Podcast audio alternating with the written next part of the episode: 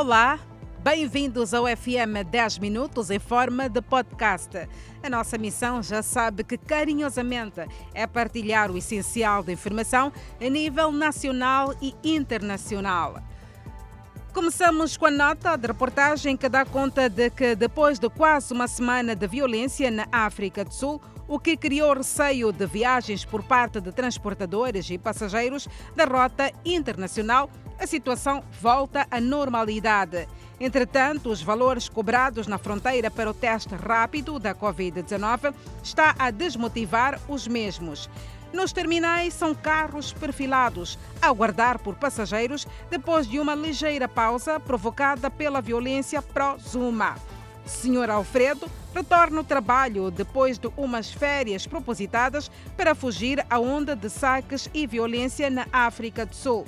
Senhor Custódio chora agora pelos valores são cerca de 300 randes, aproximadamente 1.200 meticais, para o teste rápido contra os anteriores. Na Praça Internacional da Baixa, as viagens já estimulam. Outro facto é aliado ao alívio das medidas depois do agravamento até o nível 4 mas o número de viagens fica mesmo condicionado com o custo do teste da Covid-19. Preocupação também da rota internacional da junta. Os protestos recentes na África do Sul, com a detenção de Jacob Zuma, marcados pela violência e saque, causaram centenas de mortes e prejuízos em milhões de randas. No que diz respeito ao comércio informal, vendedores retirados das ruas para o mercado Lhangane, no bairro Chamanculo, abandonaram o espaço. No espaço, o aspecto é de completo abandono. É a característica principal do mercado Lhangane em Chamanculo. No local estavam vendedores que tinham sido retirados das ruas. Abandonaram o espaço, deixando apenas duas bancas, que são da Dona Felizarda e Dona Joana elas são das poucas pessoas que ainda persistem no negócio neste local. A imundícia, por outro lado, caracteriza o local. O sistema sanitário está danificado. Cadeados nos compartimentos. Quem quiser fazer o uso recorre à parte traseira. Não se vê condições para o exercício da venda. Quem tem clientes fixos é o Sr. Tsambe, que vende petiscos numa pequena barraca no fundo. Lamenta e apela. Contactado telefonicamente o vereador de Desenvolvimento Econômico, que responde também pelos mercados no município de Maputo, prometeu se pronunciar oportunamente. Numa altura em que o país continua ainda a reportar casos da Covid-19, ainda se assiste muita vulnerabilidade transportadores de passageiros que continuam a violar as normas do diploma ministerial dos transportes e comunicações no quadro da contenção da propagação da Covid-19. As regras incluem a desinfecção dos veículos e das mãos dos passageiros. No terminal do museu, local onde Jorge passa quase todo o dia, a sua missão é desinfetar os veículos de transporte de passageiros. Alguns transportadores fogem do processo, alegando pressa, mas Jorge garante que é rápido. Os transportadores que aceitam a desinfecção não olham para o tempo, mas sim para o combate à Covid-19. A norma mais violada é a que diz que os transportadores devem desinfetar os passageiros à porta do veículo. Rabeiro, que procura serviços de transporte todos os dias, nunca passou por esse processo. É por isso que Rita leva para o chapa o seu próprio álcool para desinfetar as mãos. Horácio é transportador e reconhece que não desinfeta as mãos dos seus passageiros. O uso de máscaras de proteção facial é a medida que mais se cumpre. O terreno dita o contrário. Ninguém está nos acessos do parque para desinfetar as mãos de dezenas de utentes que entram e saem. Homem de mais de 50 anos detido acusado de abusar sexualmente a própria filha. A jovem relata que o pai a obrigava a cópula há quase dois anos. Entrevistado, o homem nega tudo, mas há indícios que apontam para uma relação incestuosa entre o homem e a filha. O suposto namoro com o pai teria iniciado quando a rapariga tinha apenas 16 anos. A barraca da família e o quarto do pai eram os locais que, segundo ela, a cópula acontecia.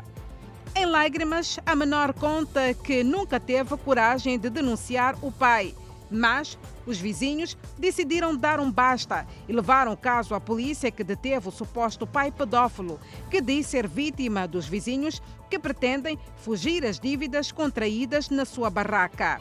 Mas a polícia não tem o mesmo entendimento. Juntou os factos e deteve o homem, também acusado de violência doméstica. Ao que tudo indica, a mãe desta sabia do caso. O que para o psicólogo Crimildo Xixong pode não ajudar na relação de mãe e filha a partir de já. Para além dos transtornos psicológicos que ficarão marcados deste abuso. Em caso de provar-se que houve abuso sexual, o indiciado pode incorrer apenas que variam de 2 a 8 anos. Com agravante de ser pai, pode chegar a 12 anos de prisão. Há também espaço para perder a guarda da filha. Dentro de poucos minutos, iremos acompanhar alguns tópicos sobre os Jogos Olímpicos de Tóquio. Mas antes, vamos acompanhar algumas notas informativas internacionais. Correias do Sul e Norte concordam em restaurar a linha de comunicação um ano após Kim Jong-un cortar as comunicações. O presidente sul-coreano Moon Jae-in e o líder norte-coreano Kim Jong-un trocaram várias cartas desde abril e concordaram em reconectar as linhas diretas. A agência de notícias oficial da Coreia do Norte disse também que todos os canais de comunicação intercoreanos retomaram a cooperação às 10 horas de terça-feira, em linha com o um acordo entre Moon e Kim. A mídia estatal elogiou a reabertura das linhas diretas como um grande passo para recuperar a confiança mútua e promover a reconciliação. A Coreia do Norte cortou as linhas diretas em junho de 2020, quando os laços internacionais azedaram após uma segunda cúpula fracassada em fevereiro de 2019 entre Kim e o ex-presidente dos Estados Unidos, Donald Trump, que Moon se ofereceu para mediar. A BioNTech quer aproveitar seu sucesso na imunização contra a Covid-19 para desenvolver a primeira vacina contra a malária. A empresa sediada em Mainz, na Alemanha, que desenvolveu uma vacina Covid-19 com sua parceria Pfizer em 10 meses, disse que também está a explorar a produção de vacinas na África, como parte dos esforços para aumentar a capacidade de fabricação no continente. Cientistas de todo o mundo vêm trabalhando há décadas para desenvolver uma vacina para prevenir a malária, que infecta milhões de pessoas todos os anos e mata mais de 400 mil a maioria deles bebés e crianças pequenas nas partes mais pobres da África. A malária é uma infecção complexa causada por um parasita que foge do reconhecimento do sistema imunológico. As vacinas da RNA mensageiro estimulam o corpo humano a produzir uma proteína que faz parte do vírus, desencadeando uma resposta imunológica. Elas também são mais rápidas de desenvolver do que as vacinas tradicionais e podem ser adaptadas com relativa facilidade. A primeira e única vacina contra a malária licenciada no mundo, a Mosquirix, que foi desenvolvida pela GlaxoSmithKline ao longo de muitos anos de testes clínicos em vários países africanos, mas é apenas 30% eficaz. Jogos Olímpicos de Tóquio. A sede das Olimpíadas de Tóquio bate recorde diário de casos da Covid-19. Tem mais. A capital do Japão está em estado de emergência. As autoridades pediram atenção dos hospitais para um possível aumento nas internações. A sede dos Jogos Olímpicos de Tóquio registrou nesta terça-feira, dia 27 de julho, o maior número de casos de coronavírus em um só dia desde o início da pandemia. Foram 2.848 diagnósticos da Covid-19 nas últimas 24 horas, contra 2.520 do recorde anterior, registrado em 9 de janeiro. Não há como confirmar que a tendência de alta nos novos casos esteja relacionada às Olimpíadas na capital de Tóquio. Embora mais de 150 pessoas ligadas ao evento tenham contraído o vírus, apesar dos rigorosíssimos protocolos de segurança dos Jogos, que incluem disputas sem público. Um relatório diário divulgado esta terça-feira pelo Comitê Organizador Local mostra que 153 pessoas ligadas aos Jogos Olímpicos de Tóquio contraíram o coronavírus desde o início do monitoramento a 1 de julho.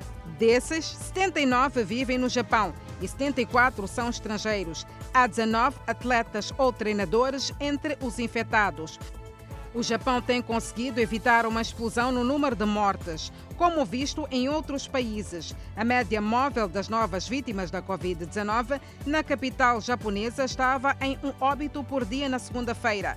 Tóquio tem quase 14 milhões de moradores. Entretanto, as autoridades sanitárias estão preocupadas com o avanço da variante Delta mais transmissível e com lenta vacinação no país da sede dos Jogos Olímpicos.